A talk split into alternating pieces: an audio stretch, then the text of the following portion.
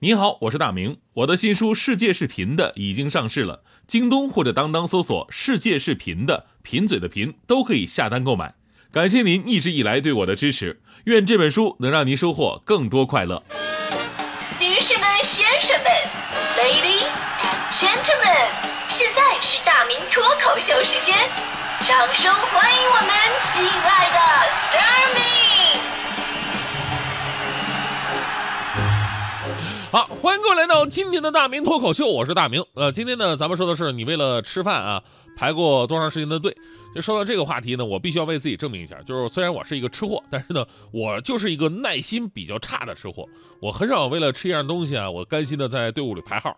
所以呢，昨天晚上我就自我总结了一下，我目前为止应该就排过三次长队。第一次呢，就是很小的时候，我们家长春那边突然兴起一个美国加州牛肉面。现在很常见了，是吧？但那会儿真是在长春那是第一家，就那么一个小面馆。当时我觉得全长春市的人都去排队了，正好我放学能路过那儿，就每天我就看那一条长龙。那会儿啊，就跟现在那个机场过安检似的，弄那种铁栏杆把人甩出好几道弯儿。所以到现在我都觉得有一个著名的游戏的灵感就是源于这个现象。那个游戏的名字叫做贪吃蛇，是不是特别形象？对吧？一个呢，可能是因为人云亦云的火。另一个呢，就是那会儿中国的物质相对来说比较匮乏，就有一天我爸就跟我说说儿子，我带你去吃西餐啊，对吧？然后领到加州牛肉面了。哎呀，我还记得我们排了一个多小时，终于吃到的感觉就是，哎呀，太好吃了！美国人做面条原来也这么好吃啊！直到二十年后的某一天，我才发现美国根本就没有加州牛肉面，只不过开发品牌的人啊，他是美国加州的华侨，他是个重庆人。加州牛肉面其实就是咱们中国的工艺跟配料，是吧？当然啊，虽然说挺让我伤心的一个事儿，不过说实话，我到现在还是挺喜欢吃加州牛肉面的。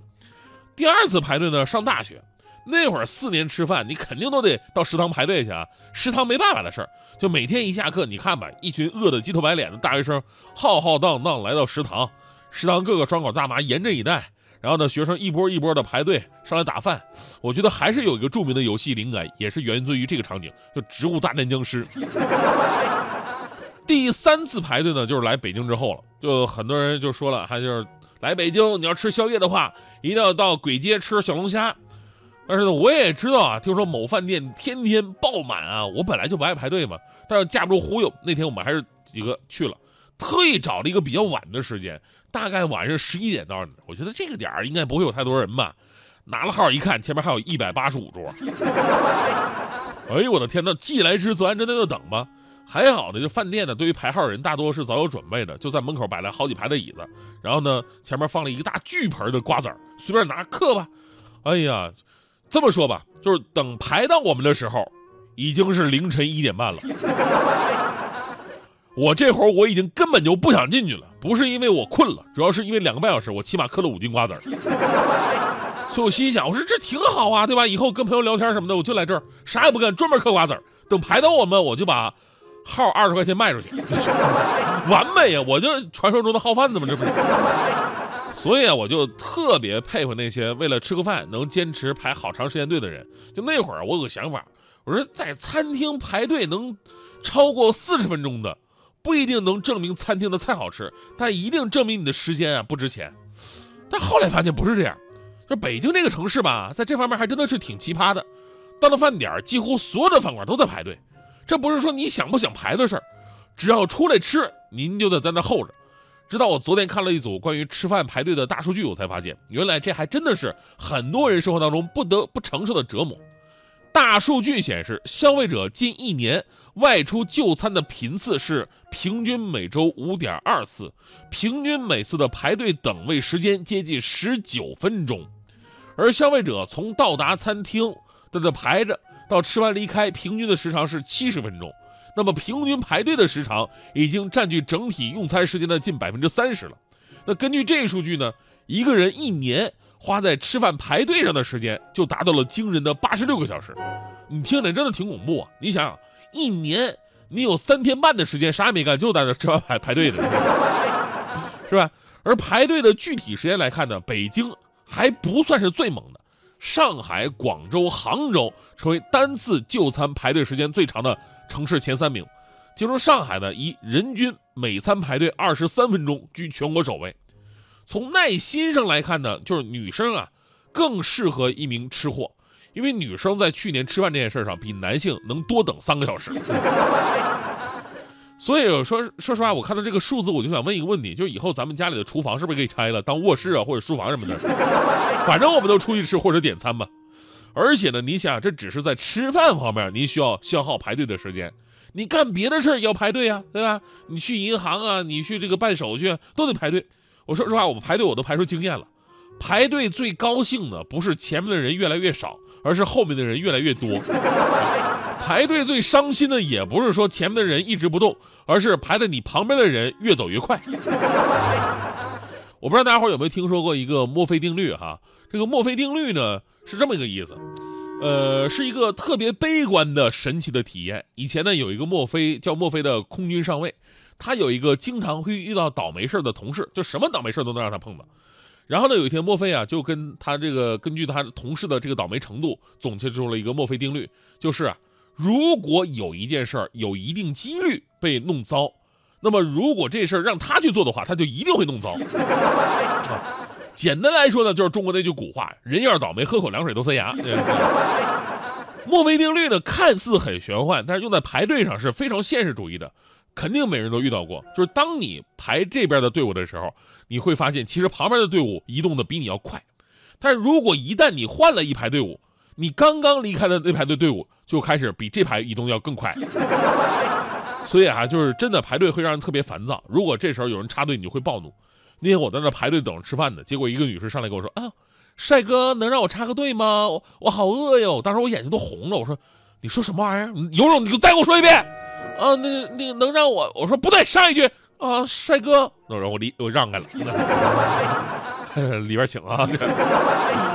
哎，所以说现在无论是吃饭也好，还是办其他什么事儿，就排队呢也算是一个苦衷了啊。就看似每次不多的时间，但是加起来还真的挺让人触目惊心的。这也是为什么我们总是说，哎呦，大城市生活往往效率会特别低的一个原因。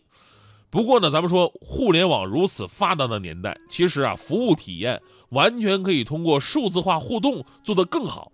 一方面呢，加强各行各业的预约服务；另一方面呢，简化流程，增加智能化自助操作。真心希望，无论是吃饭的，还是办理业务啊，是这个过关卡呀，还是去哪儿参观游玩啊，都能够少排点队。其实排队啊，至今最让我头疼的，还不光是等待的问题，而是上学那会儿，很多数学的应用题，排列组合都跟这个排队有关系，对吧？你还有印象吗？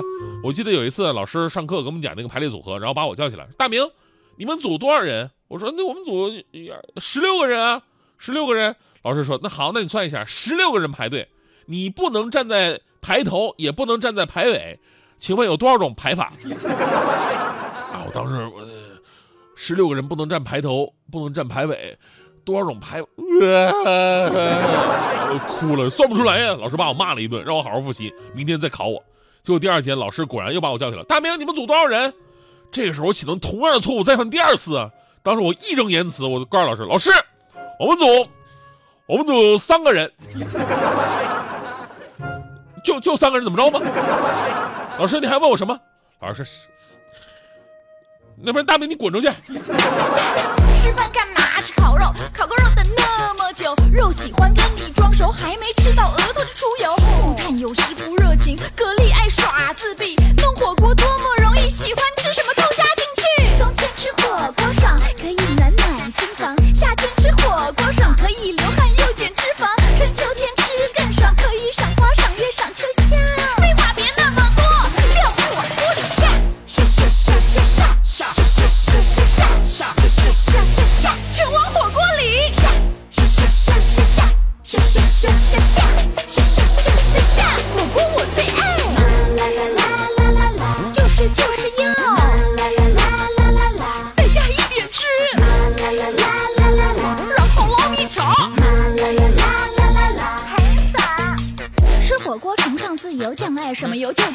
油，醋酱油麻油吃不下还有人帮你加油加油。花枝丸、牛肉丸、贡丸，所有的都来锅里玩。猪肉、牛肉、羊肉，妈妈说吃肉肉才会长肉肉。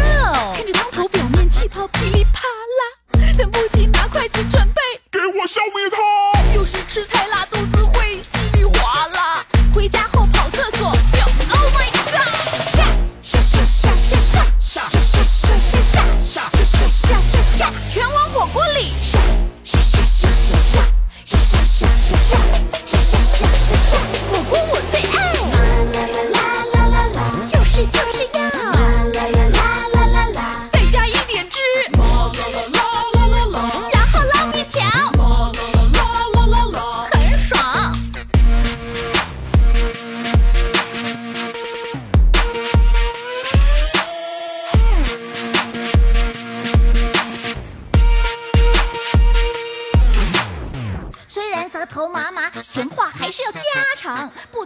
火锅都不会主动联络的啦。好久不见朋友最近怎么样？笑声还是那么亮食量还是无敌大。哇！下下下下下下下下